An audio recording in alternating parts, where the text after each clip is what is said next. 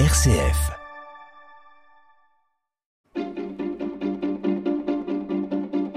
L'agenda des régions, les idées sorties des radios RCF.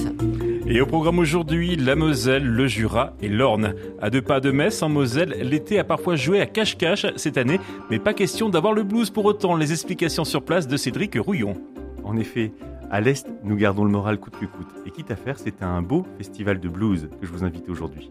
Du 2 au 4 septembre, le Love Terre de Blues vous invite pour sa troisième édition bis, après une annulation un peu douloureuse en 2020. Du blues teinté de soul, de country, tout cela dans le cadre verdoyant de Love, une charmante bourgade de l'agglomération messine.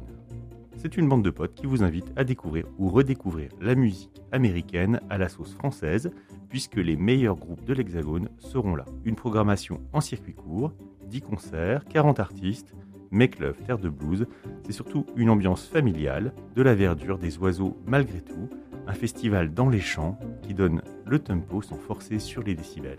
Cédric Roulion, RCF Jéricho Moselle. Il y a 155 millions d'années, le Jura se situait à la latitude du Maroc d'aujourd'hui. Le département franc-comtois était alors au bord des mers du Jurassique et des dinosaures se déplaçaient sur ses plages et ses côtes, seuls ou en troupeau.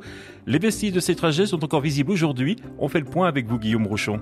Sur le territoire de cette commune, Jean-François Richard a découvert en 2004 des empreintes de pas de dinosaures.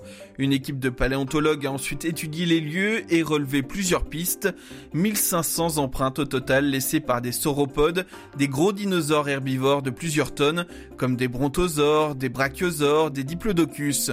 Une empreinte de patte arrière mesure 1,50 m de diamètre, ce qui en fait une des plus grosses au monde. Les pistes de Loul conservent aussi des traces de théropodes, des bipèdes carnivores, dont les empreintes sont semblables à celles d'oiseaux. L'une des plus grandes mesure 77 cm de longueur. Ce site naturel jurassien est en tout cas fragile et unique.